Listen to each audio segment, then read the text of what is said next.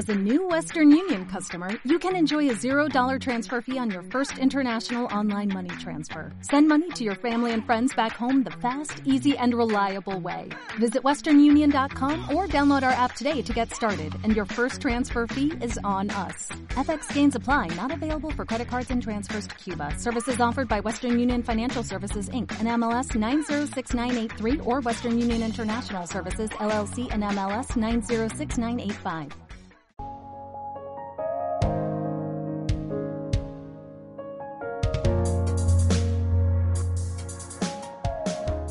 Fotografiando la noche, el podcast enfocado en astrofotografía y astronomía. Aprende cómo conseguir fotos espectaculares del cielo estrellado y paisajes nocturnos. Con Jordi Freshanet, astrofotógrafo y divulgador astronómico.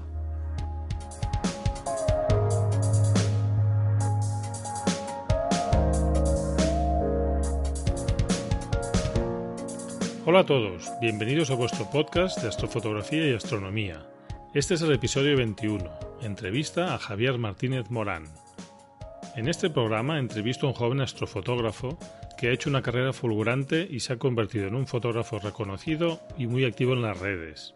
Su estilo ya lo define, y digamos que es de una nueva hornada de fotógrafos que con un equipo modesto y aprovechando las nuevas tecnologías obtienen el mejor resultado posible en sus fotografías. Pero vamos a escuchar ya la entrevista y que nos lo explique él mismo. Buenas noches, Javier. Bienvenido y muchas gracias por aceptar la invitación de Fotografiando la Noche. Hola, buenas noches. Muchas gracias a ti por la invitación y por darme la oportunidad de estar aquí. Muy bien, pues empezaré presentando a Javier. Yo lo he sacado de tu web. Si me equivoco en alguna cosa, me corriges, ¿eh? Malo sería que estuviera mal en mi web, pero vale. Muy bien. Javier Martínez Morán es arquitecto y fotógrafo. Tiene, yo calculo que unos 28, 29 años, no sé cuántos debe ser. Ah, mira, ¿ves? Se define como autodidacta en la fotografía y es especialista en astrofotografía, fotografía de paisaje y de arquitectura. Sus tres pasiones son la montaña, observar las estrellas y la fotografía. Y ha ganado varios premios y menciones de fotografía y sus fotos se han publicado en multitud de medios de comunicación y páginas web. Y todo esto que he dicho, siendo tan joven, ¿eh? a mí me parece un poco sorprendente. ¿Lo he hecho bien aquí en la presentación? Muy bien, muy bien. ¿No ha faltado una cosa, una cosa importante? Que se me ocurra de momento, la verdad que no. Muy bien, pues ahora sí que eso pasaré a, presentar un poco su estilo como astrofotógrafo. Esto sí que ya es cosecha mía y esto no lo he copiado de ninguna web. Y bueno, primero que, he visto es que su estilo es, es, bastante natural, como paisaje astronómico. Se intuye que hay edición o procesado, pero el resultado, como he dicho, me parece bastante natural y, agradable. Quizá los que me conocen saben que no me gustan las fotos demasiado demasiado extremadas que no tienen no, se parecen a la realidad o que son muy diferentes, ¿no? Pero esto es una cuestión, una cuestión mía, de mi gusto, no, que, no, critico a nadie yo. Después, eh, los colores, pues como decía, también son creíbles. El ambiente que crea, pues es muy, muy agradable, muy, muy estimulante. Y la composición también es una parte muy importante, está muy bien cuidada. Vamos que al final cuando ves las fotos, pues desde casa cuando miras el, ordenador, tienes la sensación de que como si estuvieras casi ahí mismo, ¿no? Como viendo el, mismo paisaje que está fotografiando él y te entran unas ganas de ir y sentirlo en primera persona, ¿no? Esta es un poco la sensación que podríamos describir, ¿no? Bueno, pues si quieres empezamos la entrevista. Yo tengo algunas preguntas, a ver qué te parecen. La primera que tenía prevista era, si tuvieras que resumir en una, sola frase, ¿qué es lo que más te gusta o lo que más te llena de la astrofotografía? ¿Cómo lo explicarías? Aunque sea un poco larga, ¿eh? la frase no tiene que ser muy corta. Sí, sí, sí. Pues es que es difícil de describir. Yo creo que lo más a ver, va a sonar muy obvio, pero realmente la astrofotografía lo que más me fascina es poder ver cosas que realmente no ves con a simple vista, con el ojo. Entonces, yo la primera vez que hice una foto, mm, yo que sé, hace cinco años creo que fue, me fui al Cabo de San Vicente en Portugal, me acababa de comprar la cámara, no tenía ni idea, había leído que había que subir mucho el ISO, puse ahí 800, una locura, madre mía, qué loco estoy hice una foto hacia arriba, yo no sé ni cómo enfoque ni nada, y apareció en mitad de la pantalla un manchurrón de estrellas, nubes, no sé qué. Y digo, madre mía, esto tiene que ser la Vía Láctea. Entonces, esa sensación de cuando la foto hace clac, acaba de hacer la exposición y aparece en la pantalla la Vía Láctea o la constelación de Orión o lo que quieras que estás fotografiando en ese momento. O sea, yo creo que esa sensación es espectacular y aún a día de hoy, después de yo que sé cuántas fotos habría hecho, o sea, me sigue dando esa sensación en el estómago que, es indescriptible realmente. O sea, me has dicho que lo describa, pero es que no puedo describirlo. bueno, has descrito la sensación un poco. Sí, sí. Y de hecho es, cuando la ves en, la pantallita de la cámara, ¿eh? es la primera, mm. primer impacto, ¿no? Ah, por ejemplo, como has dicho, que lo has descrito perfectamente cuando has descrito mi fotografía. A mí me gusta, me gusta mucho hacer fotos en el sitio, me gusta también editarlas. Entonces yo ya me da el gusto, veo la fotografía y digo, ¡ay, qué bonita la pantalla! Y digo, ¿y qué chicha le voy a poder sacar luego en el procesado? Entonces, es esa sensación que va ahí como increciendo y la verdad que es una maravilla. Yo se lo recomiendo a todo el mundo.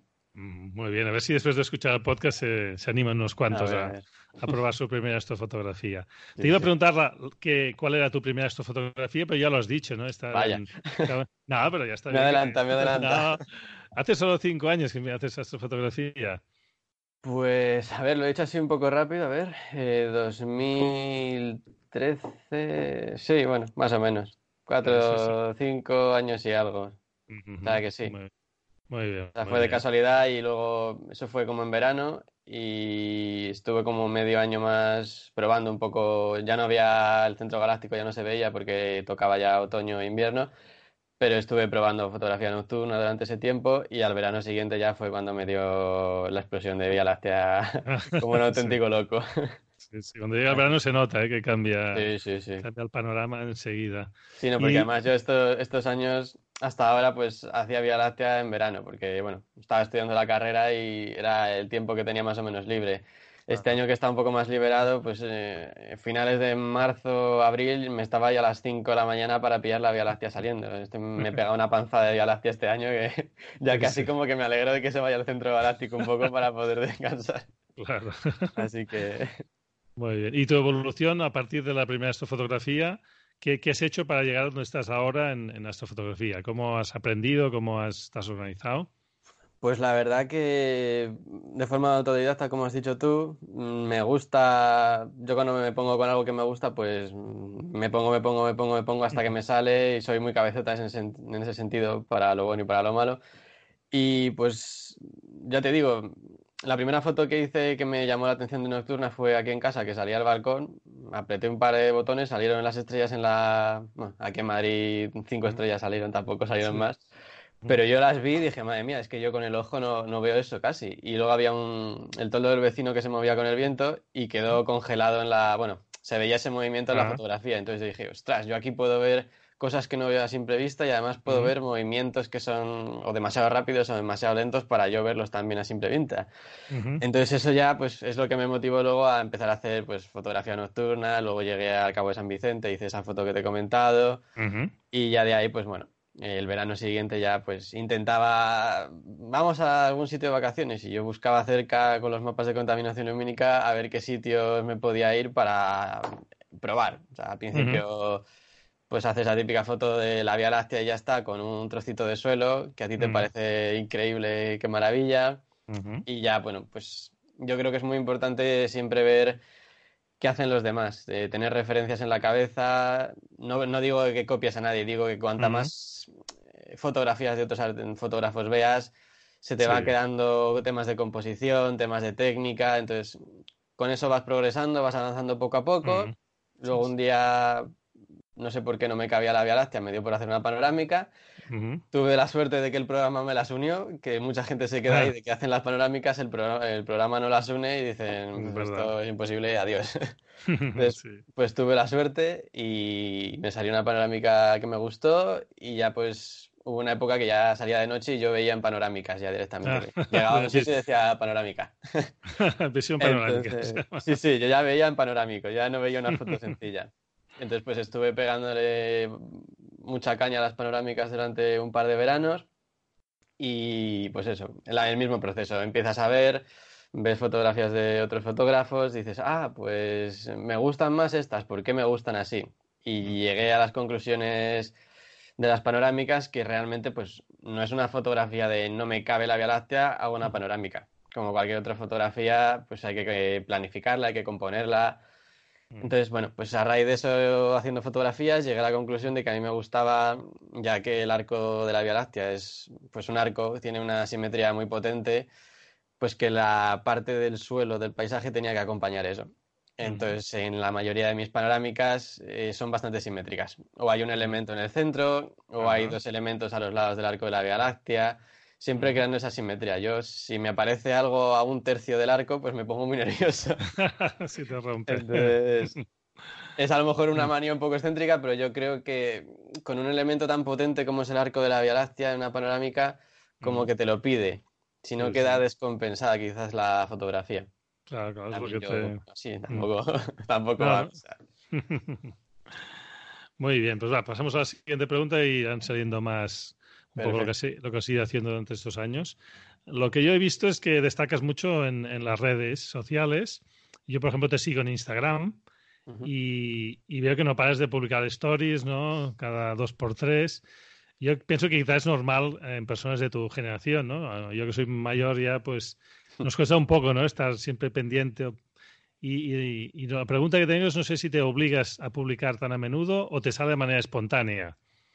Bueno, yo soy un poco rarito para eso, porque por ejemplo, sí que es verdad que publico mucho, pero realmente yo no suelo salir hablando ni enseño, no es stories tipo me hago un selfie, quiero decir. Entonces, las stories que comparto es casi más bien didáctico de que alguien me pregunta algo y en lugar de responderle a ese por privado, que a lo mejor ya tengo que responder 25 mensajes iguales, pues directamente las stories, como estudio arquitectura y me he metido un poco en la cabeza el tema de dibujar para explicar cualquier cosa, pues aprovecho eso y mm, en las stories hago como tutoriales o cuento cómo se hace esto, cómo se hace lo otro, pues con esquemitas, con dibujitos.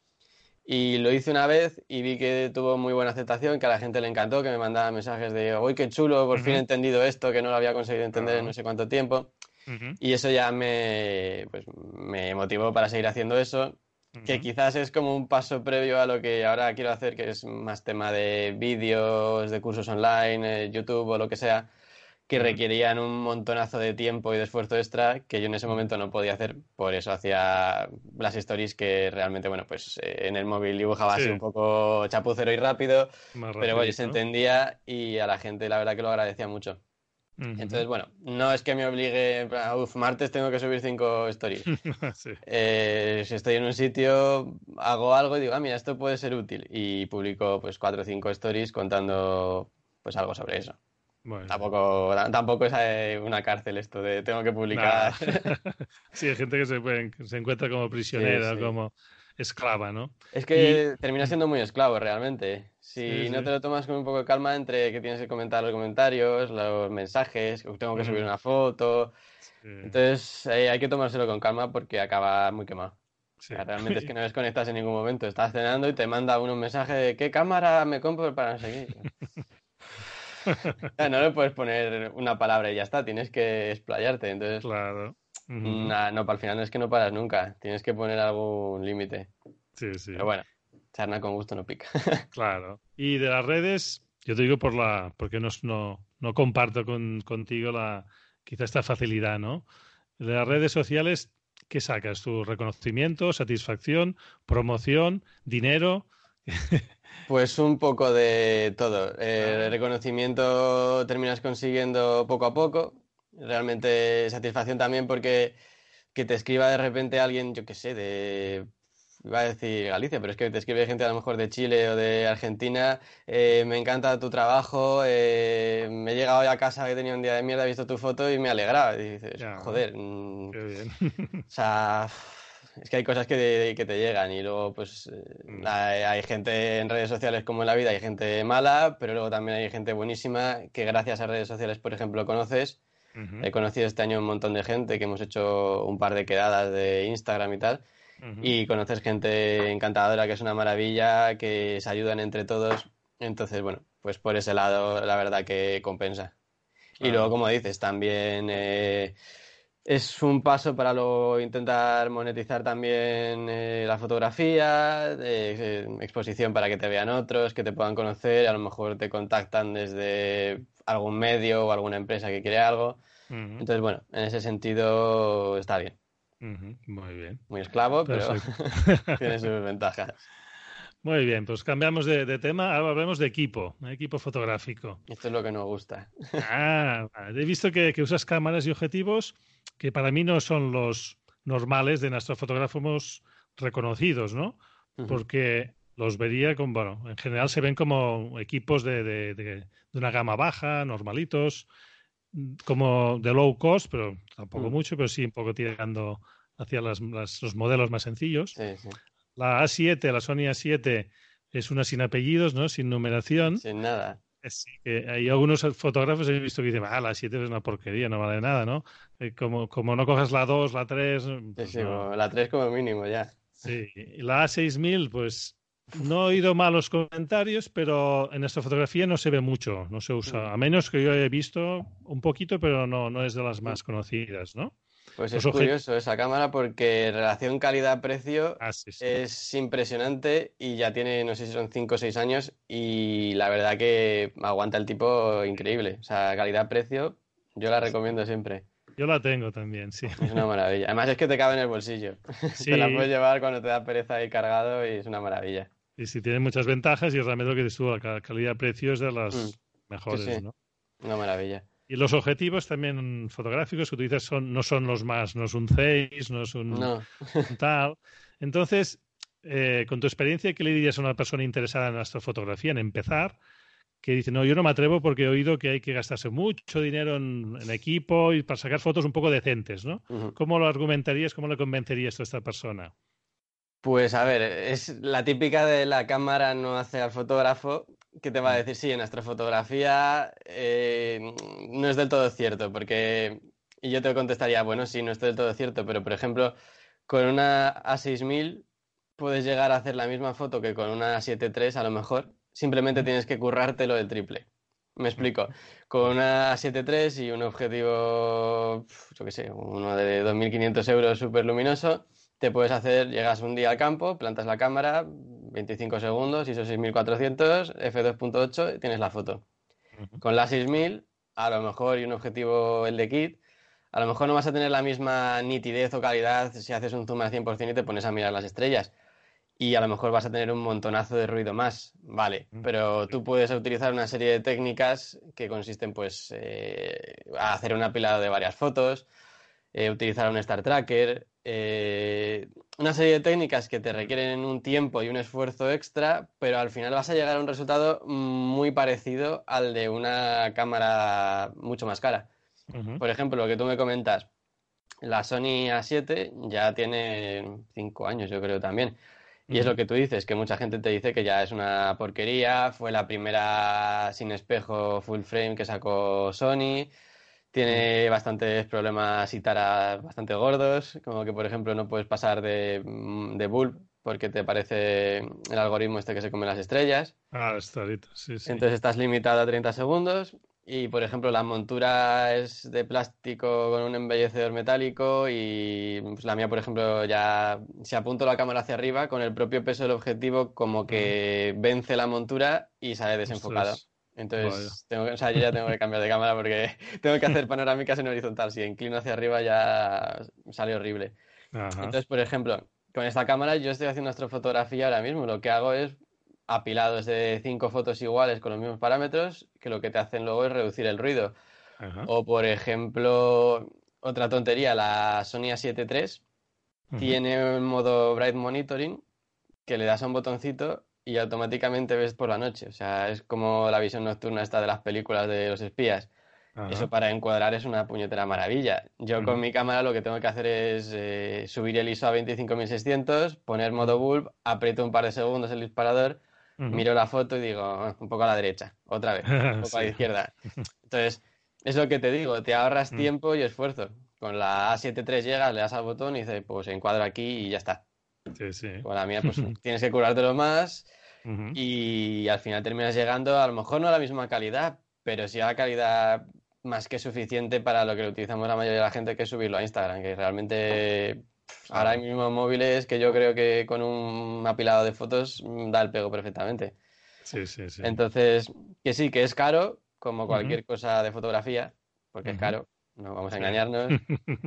Y la astrofotografía además pues es bastante sufrida. Tienes que estar en sitios no muy agradables a veces, a tomar por mm. saco, pasando frío, sin dormir, mm. pero merece la pena. Y no hace falta gastarse lo más de lo más.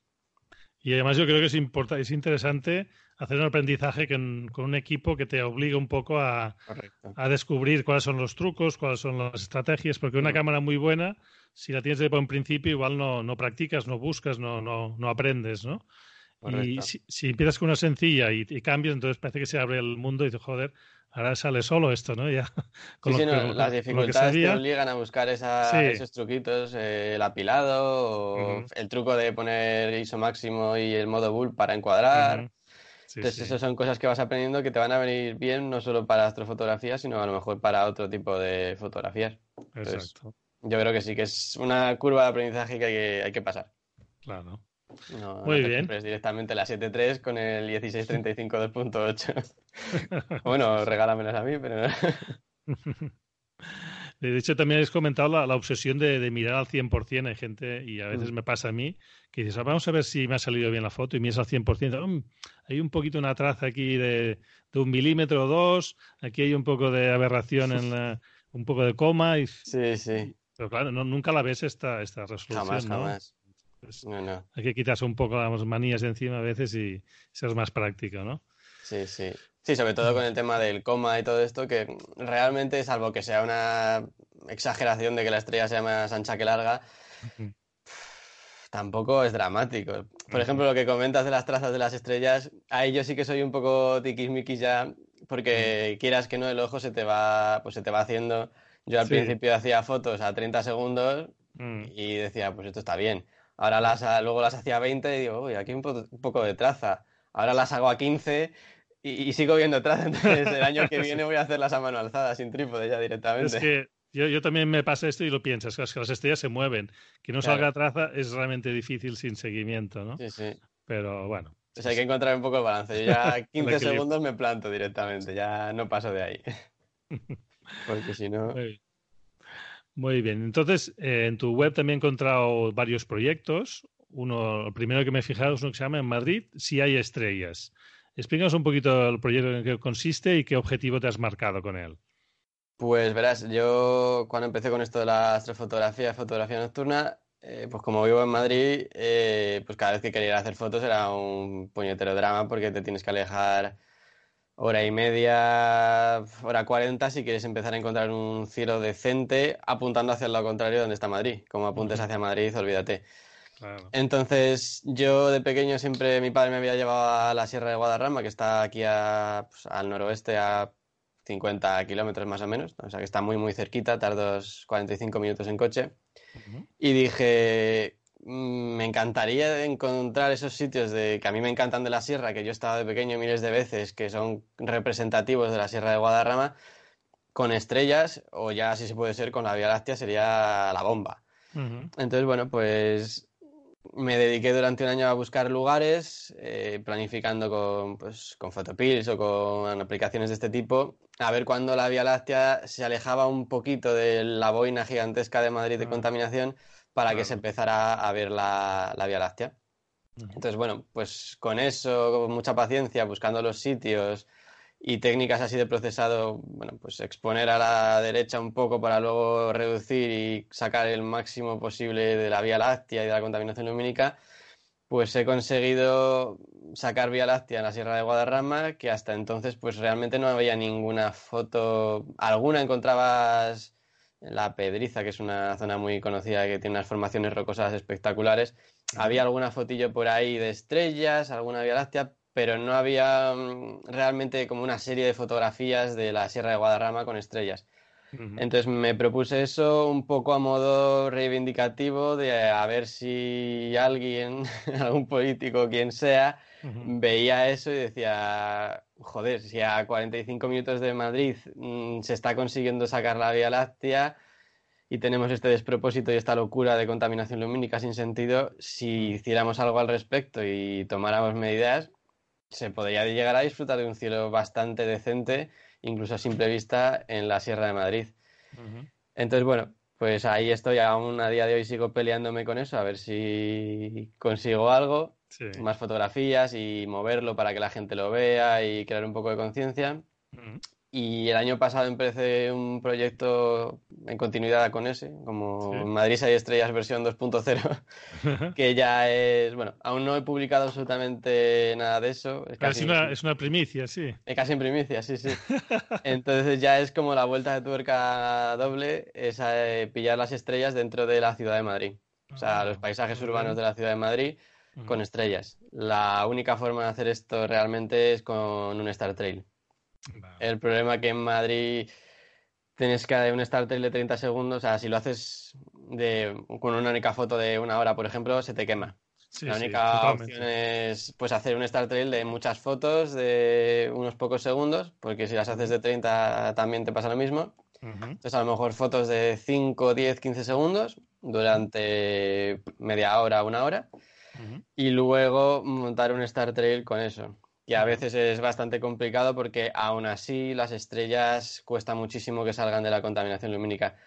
Incluso alguna de esas fotos he tenido que ir a, como a mano pintando en una máscara de capa en Photoshop las trazas de las estrellas para que se vieran un poco más.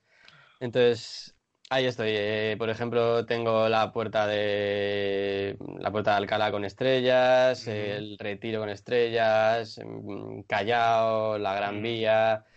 Y ahí estoy un poco a ver si estos días mm, sigo dándole caña para dejar una serie fotográfica medianamente grande y elementos más representativos de la ciudad con estrellas. A ver si ahí le hace un poco más de tilín a la gente. parece que la sierra pues le da igual a todo el mundo. Entonces, bueno, a ver si con eso consigo un poco más de, no sé, alguien se involucre o reacción, ¿no? Porque ¿Has encontrado alguna reacción así que de, alguien, algún, como decías, algún político, alguna persona relevante sí que puede decir, mira, pues igual estudiaremos o miraremos de cambiarlo o no? No, la verdad que no.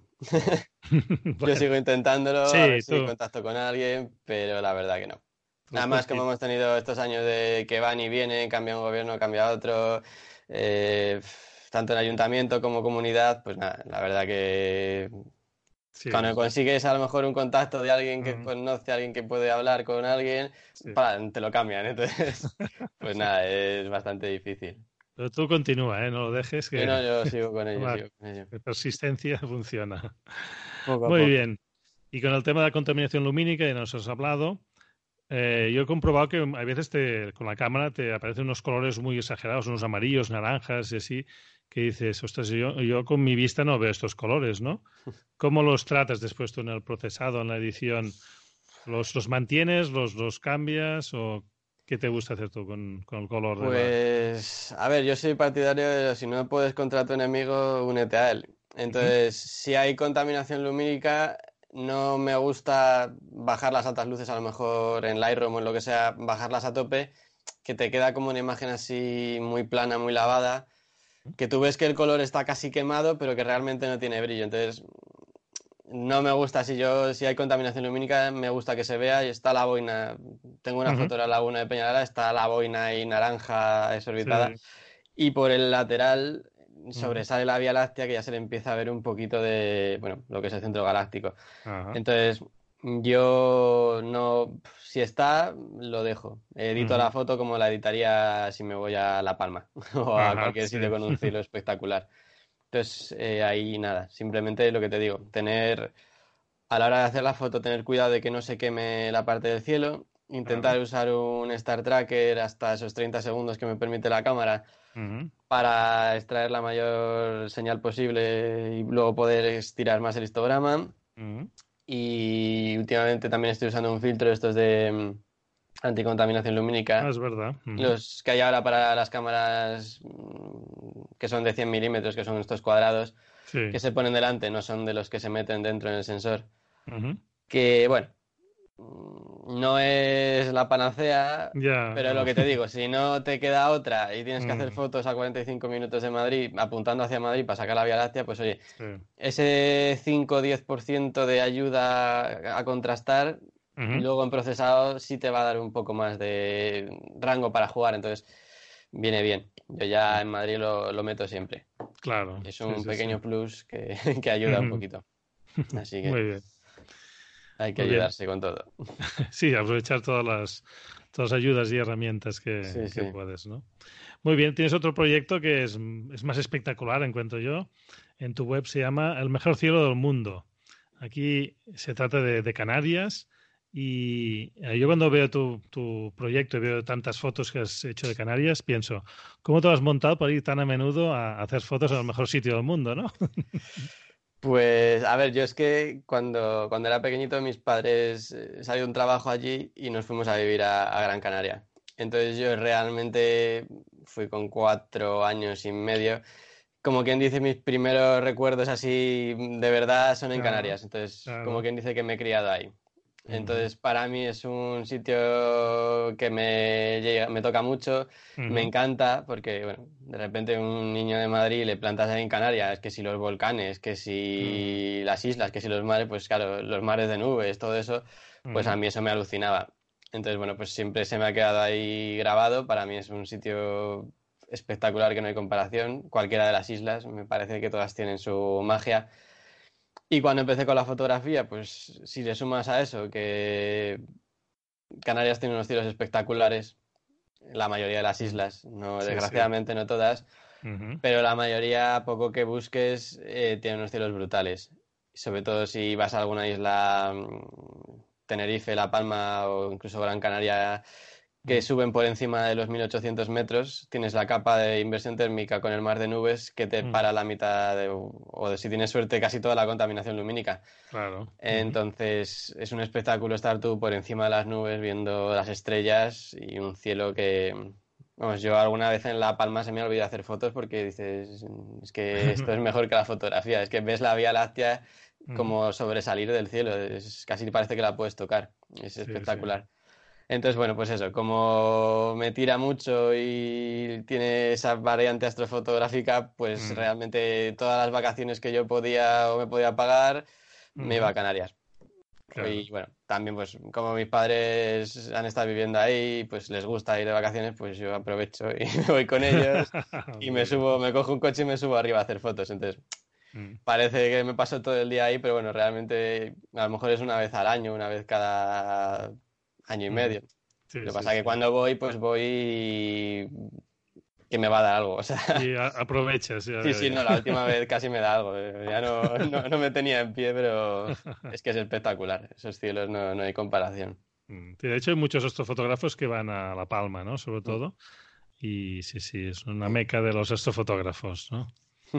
Sí, sí, es una maravilla. La Palma, por Mm. ejemplo, el cielo es espectacular, pero sí a lo mejor estás un poco más limitado en tema de fotografía, porque bueno, realmente arriba en el Roque de los Muchachos tienes lo que es la caldera que da hacia el interior, tienes el mar de nubes ahí, y sí, bueno, puedes jugar con eso, pero estás más limitado. En Tenerife, por ejemplo, hay un cielo peor, que vamos, peor ya me gustaría a mí tener ese cielo cerca de Madrid a 40 minutos, que es un cielo espectacular, pero tienes muchas más posibilidades. Puedes, eh, unas montañas, a lo mejor Sí. más paisaje, árboles, barrancos. Entonces, Mm. Realmente es que Sí. es imposible elegir una u otra.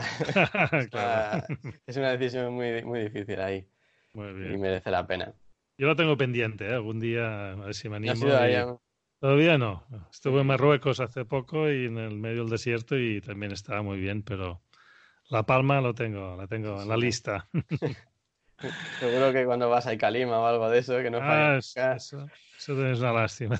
que Sí, no. no. Pero nada, aún con Calima, yo me acuerdo un año que estábamos en un pueblo, dentro del pueblo, o sea, delante de la casa con las farolas dándote en la cara y es que se veía la Vía Láctea desde, desde el pueblo. O Ah, sea, es increíble. No, no sé qué, qué narices han hecho ahí, pero vamos. Bueno, sí, cumplir las leyes de protección del cielo, claro, pero, pero que es impresionante. muy bien. Y sobre el tema de- del ruido, el tema de esta fotografía, un- uno de los grandes enemigos es el ruido en la, en la fotografía.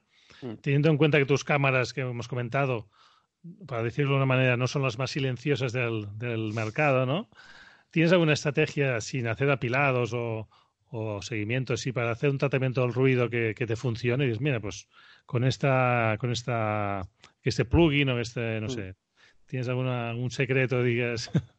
de funcione? Pues, a ver, yo a la hora de hacer la foto, que quede lo más mm, diurna posible para explicarnos que, bueno, que realmente eh, tenga la mayor cantidad de información posible en el sensor. Entonces, si partes de una foto en la que toda la parte del suelo es negro puro, mm, luego cuando levantes en Lightroom o en Photoshop esas sombras, eso es como una paella.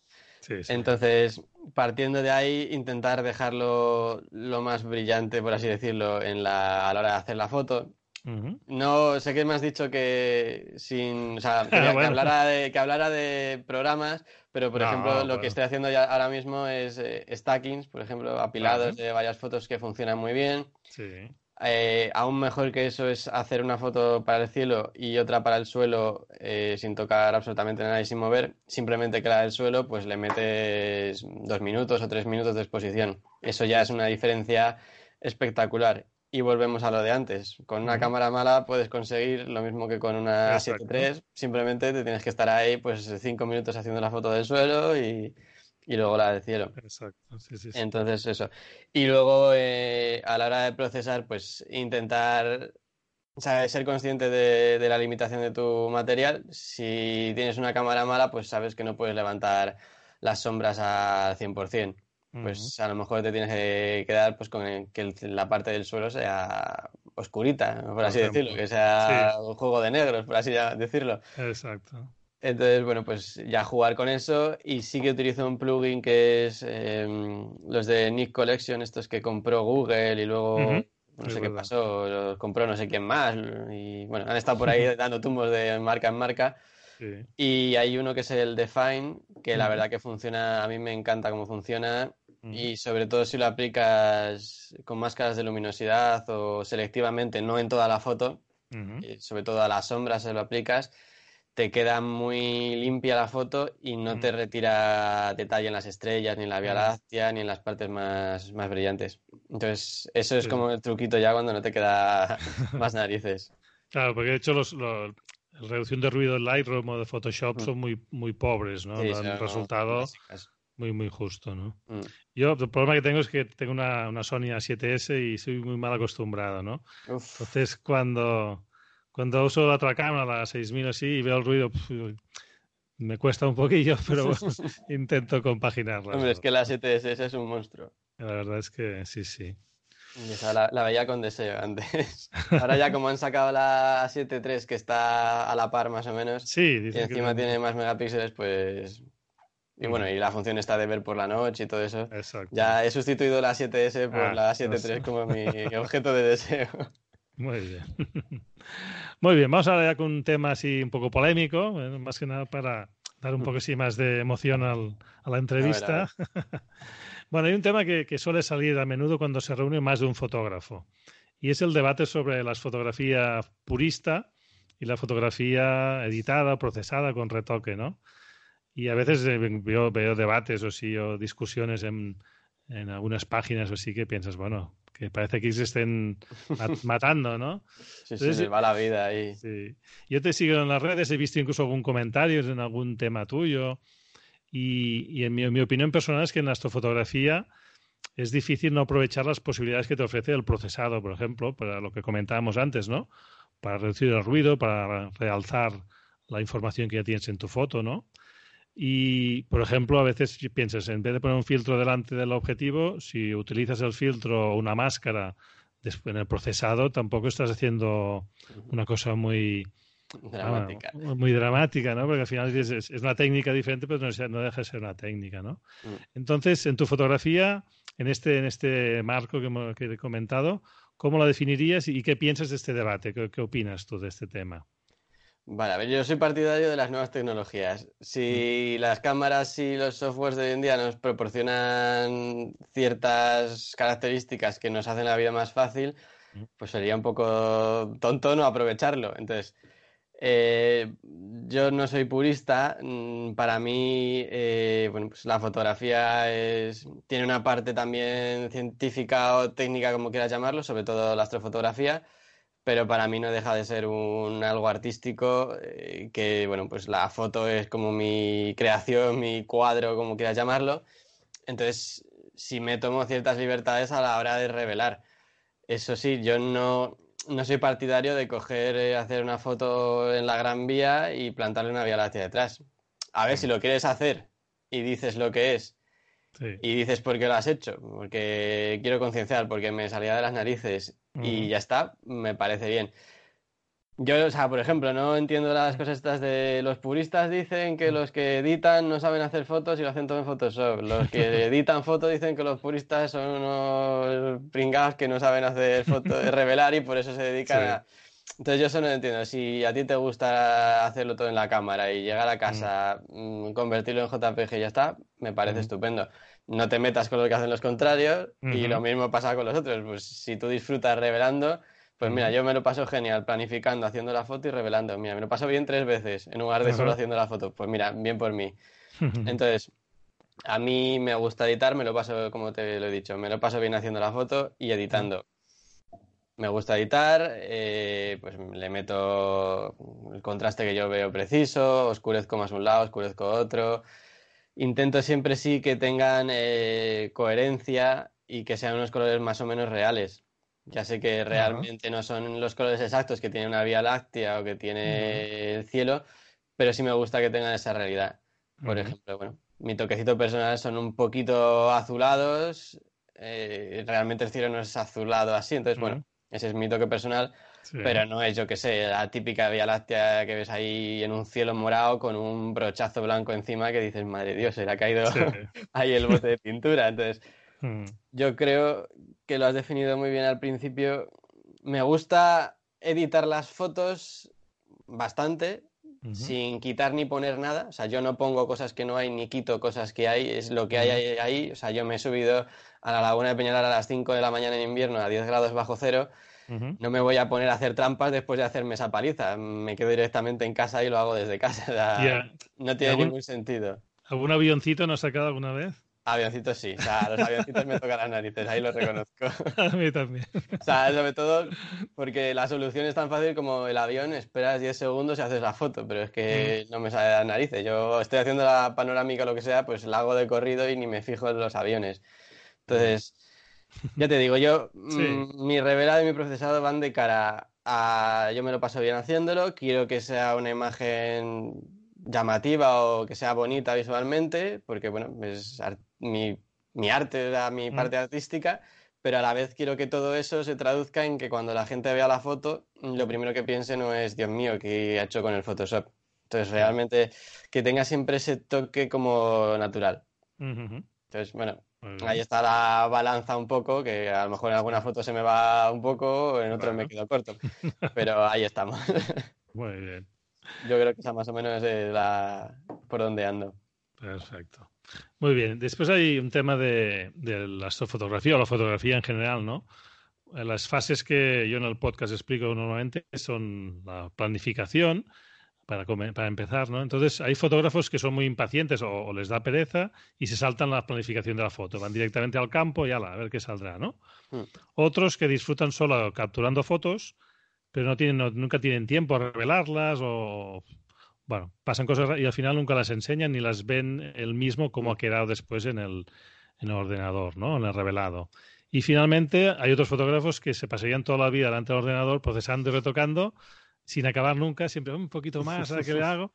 Y entonces, viendo un poco extremos que nos podemos encontrar, eh, ¿tú qué importancia le das a las tres fases? Y por otra parte, si, si te pidiera, ¿en, qué, ¿en cuál de las tres fases puedes ahorrar un poco de tiempo sin que se resienta el resultado final.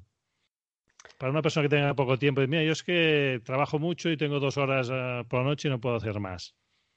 Esta pregunta va mala leche, ¿eh? A ver, es que para, para mí realmente las tres fases son muy importantes porque si no planificas, por mucho que, a ver, a lo mejor conoces un sitio que te han contado que tú vas ahí y haces una foto pero si no has planificado, tú llegas de noche a un sitio sin planificar, sin preparar, es muy complicado que te salga una foto decente. O sea, es bastante complicado, ¿no? Sobre todo si llegas de noche encuadrar o buscar un encuadre, es muy complicado. Luego la parte del editado, ya te he dicho, para mí la foto no está acabada cuando sale de la cámara, porque lo que sale de la cámara es eh, bueno, pues lo que ha visto el señor Sony o el señor Nikon o el señor Canon. No es mi visión de lo que yo estaba ahí viendo en ese momento o sintiendo o experimentando esa noche. Entonces, para mí es que las tres partes son súper importantes. a lo mejor podías quitarle un poquito al planificación, un poquito al procesado y disfrutar solo de la foto, que al final es de lo que se trata. Pero es que es muy complicado quitar una de esas. La verdad que no sabría decirte. Al final, claro, tú dedicas el tiempo que crees necesario para obtener un buen resultado, ¿no? dices, yo aquí invertiré tiempo en planificar porque espero de esta foto que me, me llene, me guste, ¿no? Y, disfrute mucho, ¿no? Y es verdad que, claro, si, si intentas eh, ahorrar tiempo, pues igual te, no te sabe lo que. Claro, es que a veces sin planificar llegas a un sitio, haces la foto, es bastante mala, te frustras, entonces ya vuelves con, de mala gana y dices, esto no me gusta, y ya a lo mejor terminas cogiendo tirria a la fotografía cuando en realidad lo que te falta es la planificación previa que si lo hubieras planificado a lo mejor habrías llegado, haces una foto, bumba, fotón, dices, madre mía, qué, qué bien me lo voy a pasar editando esto. Entonces es que yo creo que son las tres partes muy importantes de, la fotografía. No sabría decirte de cuál quitar. ya te he dicho, un poquito de planificar y un poquito de editar y... pero sin eliminarlo de todo. Claro, no, no. Y tu respuesta es clara, no se puede quitar demasiado, pero si no, no, no mm. puedes conseguir una foto que te sientas orgulloso, ¿no? Y que te, que te guste, ¿no? A ti mismo. Muy bien, y antes hablamos de tu web. Creo que hiciste un calendario en el 2019 no sé si tienes preparado ya un calendario para el 2020 o cómo, cómo lo llevas. Sí, sí, he estado, esta semana justo he estado peleándome con el Illustrator y el Photoshop ah. para, bueno, dejar un poco ya montadas las fotografías y los calendarios porque los hago, los hago yo a mano, básicamente, de artesanía. Entonces, pues he estado esta semana peleándome. Ya hace unas semanas hice una encuesta entre los seguidores de Instagram para que, ah, bueno, Hice yo una preselección de fotos que más me gustaron de este año y lo puse en una encuesta para que ellos terminaran de elegir pues las 12 que más les gustaran. Y bueno, pues ya salieron las fotos y he estado montándolos. Y no sé, si la semana que viene, si acabo ya, lo mandaré a imprenta y, a ver qué tal será este año. Muy bien, muy bien. Pues ya en la web se encontrará, ¿no? Para la opción para comprarlo y encargarlo. Muy bien. Sí, sí, sí, sí. ¿Y tienes algún previsto algún taller o curso de fotografía próximamente? Pues mira, también a modo de primicia. Has pillado buenas fechas. Ah, buenas fechas. Pues esto, he estado trabajando todo este verano en una serie de, de bueno, vídeos, cursos de revelado, de online, son descargables, son vídeos desde el RAW hasta la imagen final. Entonces eh, te puedes descargar eso, el vídeo con todo el procesador entero, con todos los pasos, cómo se ejecutan. Luego viene también un archivo Photoshop con todas las capas y todos los ajustes para poder irlo siguiendo y ver qué, en qué afecta cada cosa, qué diferencia hay con el antes y el después, que nos gusta mucho darle ahí al antes y al después. Y bueno, eh, un, un guioncito para ver en qué minutos ocurre cada cosa por si quieres ir al grano, la imagen antes, la imagen después. Y he creado pues siete vídeos, eh, hay uno panorámica astrofotografía con diferentes parámetros para el suelo y el cielo, que es como las panorámicas más complejas que he estado haciendo este año. Hay atardeceres, que también, bueno, pues la fotografía de paisaje al atardecer me gusta mucho. Hay alguna otra nocturna, un amanecer, eh, fotografía urbana. Entonces, bueno, esto lo voy a... Esta semana, la semana que viene, un día de estos lo voy a poner también online. Y si me gustaría, no sé si me va a dar tiempo a finales de años o ya principios de año que viene, pues eh, hacer también algún taller presencial o incluso curso eh, presencial de, bueno, pues de toma de fotografías. No sé si de fotografía porque, bueno, en Madrid está complicada la cosa porque, bueno, a lo mejor talleres personales con una persona sí he hecho porque, bueno, pues quedas con él y si ves que hace un poco malo dices, oye, lo pasamos a la semana que viene. Pero montarlo con 10 personas y aquí de repente pues te llueve o está nublado o cualquier cosa, mm es más complicada, sobre todo porque te tienes, te tienes que ir a una hora y pico de Madrid. La logística es bastante complicada. Sí, Pero bueno. eso tenemos, tenemos una dificultad añadida. Eh, que en, Canarias lo tienes muy fácil. Ah, allí no llueve nunca. Subes por encima de las nubes y arreglado. Pero bueno, sí. Eso me gustaría hacerlo a finales de año o ya para el año que viene. Muy bien. Y supongo que a través de tu web o Instagram te podrán. Sí, a través de Instagram lo iré moviendo, anunciándolo y dando bombo. Y por la web, pues eh, para inscribirse, contactos y todo esto. Muy bien, muy bien. Perfecto. Y una pregunta así que. Eh, ¿El hecho de haber estudiado arquitectura te ha facilitado la, astrofotografía? ¿O no tiene una relación una cosa con la otra? Sí, sí, ha tenido relación básicamente porque yo la cámara me la compré durante la carrera. Pues lo típico de tengo que hacerle fotitos a las maquetas, así ah. que me compro una cámara reflex y al final la cámara reflex no hizo ni una sola foto de maquetas. Eh, por ese lado, gracias a la fotografía empecé. Eh, por otro lado, también me ha dado como una capacidad de es una carrera muy dura que exige un sacrificio bastante fuerte. Entonces yo creo que por ese lado vas curtido y a la hora de aplicarlo a pasarte por la noche tres horas pasando frío, como que a lo mejor otro tira la toalla y tú sigues ahí dando el callo. Por ese lado se nota y bueno, pues también temas de, yo creo que lo que te he comentado de los encuadres, simetría y buscar esos encuadres un poco más, eh, no perfectos, no voy a decir perfectos, pero como mm. más establecidos o un poco no tan aleatorios como llegar y plantar la cámara y hacer una panorámica, creo que también es parte de, bueno, pues eh, de la parte más artística o técnica, la mezcla artístico-técnica que tiene la carrera. Claro.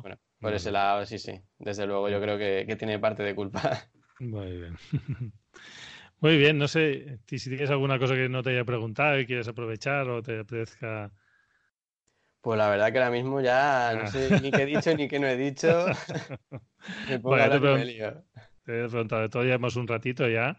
Mm. Y, luego seguro que cuando colguemos digo, ay, que se me ha olvidado. Pero de momento la verdad que no. Muy bien. Bueno, pues si quieres lo dejamos aquí. Yo te quería agradecer tu, tu disponibilidad, el tiempo que nos has dedicado, eh, el hecho que hayas compartido tus conocimientos y tu experiencia con, con todos los oyentes. Te deseo que sigas disfrutando con la astrofotografía y que nos sigas haciendo disfrutar a todos los que vamos contemplando tus fotos y te vamos siguiendo. Pues muchas gracias y. Muchísimas gracias a ti por darme la oportunidad y por un rato tan ameno y divertido que se me ha pasado volando. Y lo mismo digo, a seguir haciendo fotos, a disfrutar de esto y nos vemos por ahí en redes sociales o donde sea. A ver si hacemos una visitilla por ahí ah, y nos conocemos. Si vengo a Madrid ya, ya te avisaré antes. Perfecto.